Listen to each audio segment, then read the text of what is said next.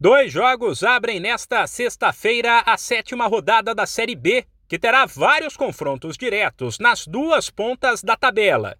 Por exemplo, nove e meia da noite no horário de Brasília, a Chapecoense, que aparece em sexto, recebe o esporte, terceiro colocado com apenas dois pontos a mais.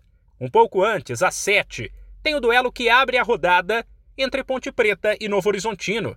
No sábado, a bola rola logo cedo, 11 da manhã, quando o Lanterna CRB, depois de vencer a primeira na rodada anterior, tentará embalar fora de casa contra o Criciúma. Esse também será um confronto direto, mas aí na briga contra a Degola, assim como a outra partida do mesmo horário entre Londrina e Brusque.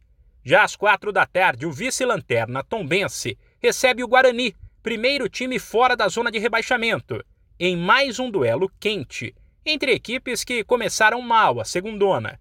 Aliás, essa briga continua às seis e meia, quando o Sampaio Correa, primeiro time do Z4, recebe o Vila Nova, que tem somente dois pontos a mais, e também está na briga. O sábado de Série B ainda terá mais uma partida às oito e meia da noite entre CSA e Operário. Já no domingo, o foco volta a ser a parte de cima da tabela.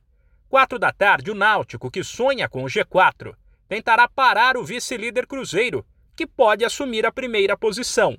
Para isso, a Raposa tem que fazer a parte dela e ainda secar o líder Bahia, que pega ninguém menos que o Vasco em São Januário, no mesmo horário. A rodada termina na segunda-feira, às 8, com mais um confronto direto da parte de cima da tabela entre o Ituano e o Grêmio, quarto colocado. Detalhe: são tantos jogos entre equipes que lutam pelo topo e a coisa está tão embolada que é possível que Bahia, Vasco, Cruzeiro e Grêmio terminem a rodada todos com 13 pontos, com a definição sobre quem é o líder nos critérios de desempate.